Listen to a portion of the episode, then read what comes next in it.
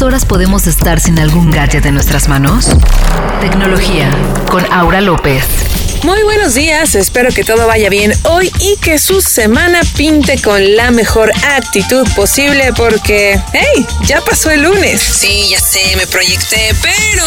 Lo bueno de esta semana es que el jueves se celebra el Día Internacional de la Madre Tierra. Y momento perfecto para hablar del cambio climático y las oportunidades que tenemos para hacer algo al respecto. Pero, ¿cómo hacer algo si ni siquiera separo la basura? Han de estar pensando muchos ahora. Independientemente de frases como ¿Para qué lo haces si al final la revuelven? O ¿de qué sirve que uses termos si todos usan vasos desechables? O ¿por qué eres vegetariana si la producción de soya está acabando con el mundo? ¡Qué ojo! No es el consumo de soya para humanos, sino para alimentar al ganado que se come 24/7. ¿O qué tal esta nueva frase? Bill Gates dice en su nuevo libro que nada de lo que hacemos sirve a menos que los gobiernos y las empresas se pongan las pilas.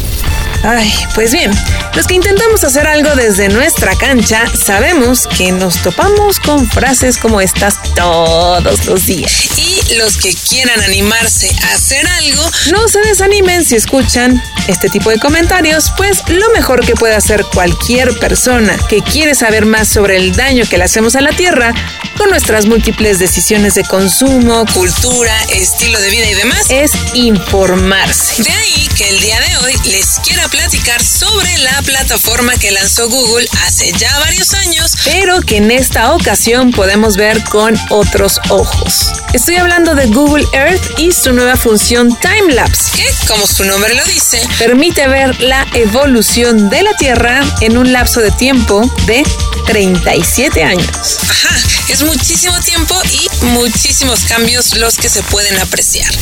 Por si no lo sabían, Google Earth es una plataforma en línea que tiene más de 15 años. Su uso ha sido de gran ayuda para todo tipo de actividades. Desde explorar lugares distantes de forma virtual, decodificar el comportamiento de animales y responder a desastres naturales como el huracán Katrina, hasta servir de guía para crear películas basadas en hechos reales, como fue el caso de Lion o Un Camino a Casa. Un filme que salió en 2016 y que relató la historia de Saru, un niño de la India que a los 5 años de edad salió de casa y se perdió. No supo cómo regresar. La vida lo llevó a ser adoptado por una pareja australiana y de grande empezó a buscar su verdadero hogar con la memoria de un infante y con ayuda de Google Earth. Tres años después de una intensa búsqueda, dio con su hogar. No les di ningún spoiler, esto está en un video que está publicado en YouTube, en Google Earth. Pero si quieren ver la película, pueden buscarla, ya está en línea en varios lugares. Y bueno, este es uno de los tantos ejemplos para los usos que se le da a la plataforma y por eso, como les decía al principio de esta cápsula, les quiero platicar de la última actualización Timelapse que en cierto modo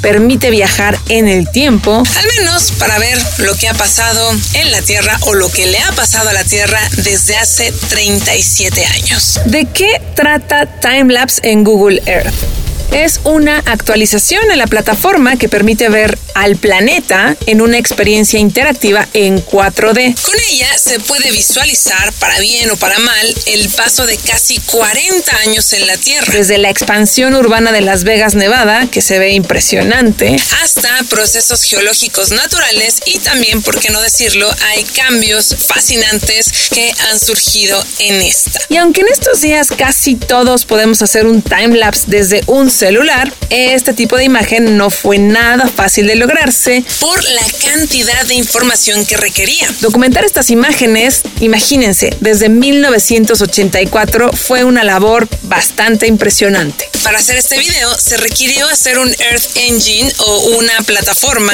en la nube de Google que lograra un análisis geoespacial y un procesamiento de píxeles. Para que se den una idea, tuvieron que reunir 24 millones de imágenes de satélite que datan de 1984 al 2020. Esto equivale a miles de billones de píxeles. Según un comunicado, se necesitaron más de 2 millones de horas para procesar toda esta información en miles de máquinas y en la nube. Y de la información guardada, esto es un equivalente a 530 mil videos en resolución 4K. Para que se den una idea, acuérdense que el video en 4K en estos días es pesado y por eso no lo vemos tanto. Es un hecho que hacia allá vamos. Escuchamos de este concepto en las mayorías de las plataformas de streaming en los teléfonos también te venden esto, en las cámaras, pero bueno, el lograr tener una resolución así que no requiera tanto consumo de ancho de banda es... Es difícil, no es imposible, pero...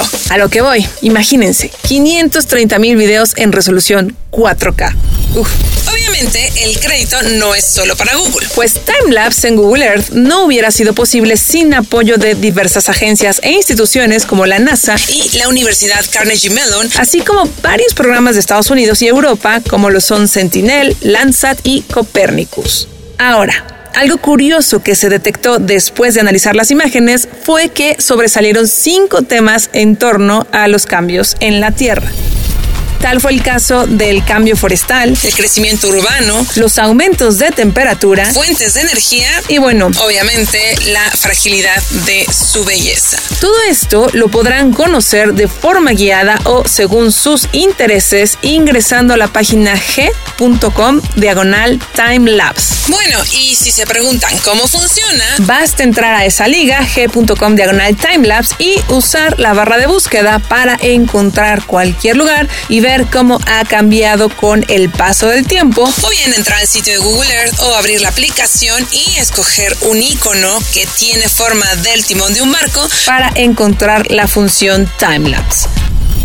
Por otro lado, también puedes ver de entre 800 videos en 2D y 3D e incluso usarlos por si quieres darles difusión en caso de que sea de tu interés, ya sea en tus redes sociales o probablemente en algún sitio. La verdad es que vale la pena echarle un ojito a este proyecto en el que se puede alejar y acercar la imagen, explorar gráficos que sí dejan muy claro cómo ha sido la evolución de la Tierra en estos 37 años. Lo que, por cierto, nos lleva a cuestionarnos qué podemos hacer para cuidarla. Al principio de esta cápsula les contaba que a veces para muchos parece que las pequeñas acciones no bastan o no sirven y entiendo el por qué. Sin embargo, nunca está de más buscar un poquito de inspiración, pues en mi opinión es mejor hacer algo, por más pequeño que sea, a no hacer nada. En palabras del secretario general de las Naciones Unidas, en este mensaje que dio en el Día de la Madre Tierra, Antonio Guterres dijo que la recuperación de la pandemia de COVID-19 ofrece una oportunidad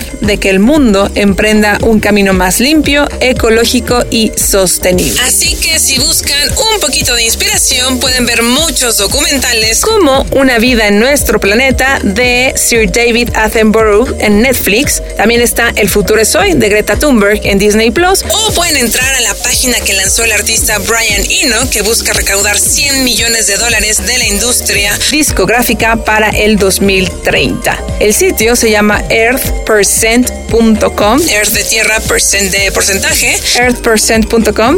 Y bueno, vamos, inspiración, sitios y cuentas hay muchísimas, solo es cosa de buscarle y escoger algo para empezar. ¿Cómo lo puede ser? Visitar Timelapse en Google Earth.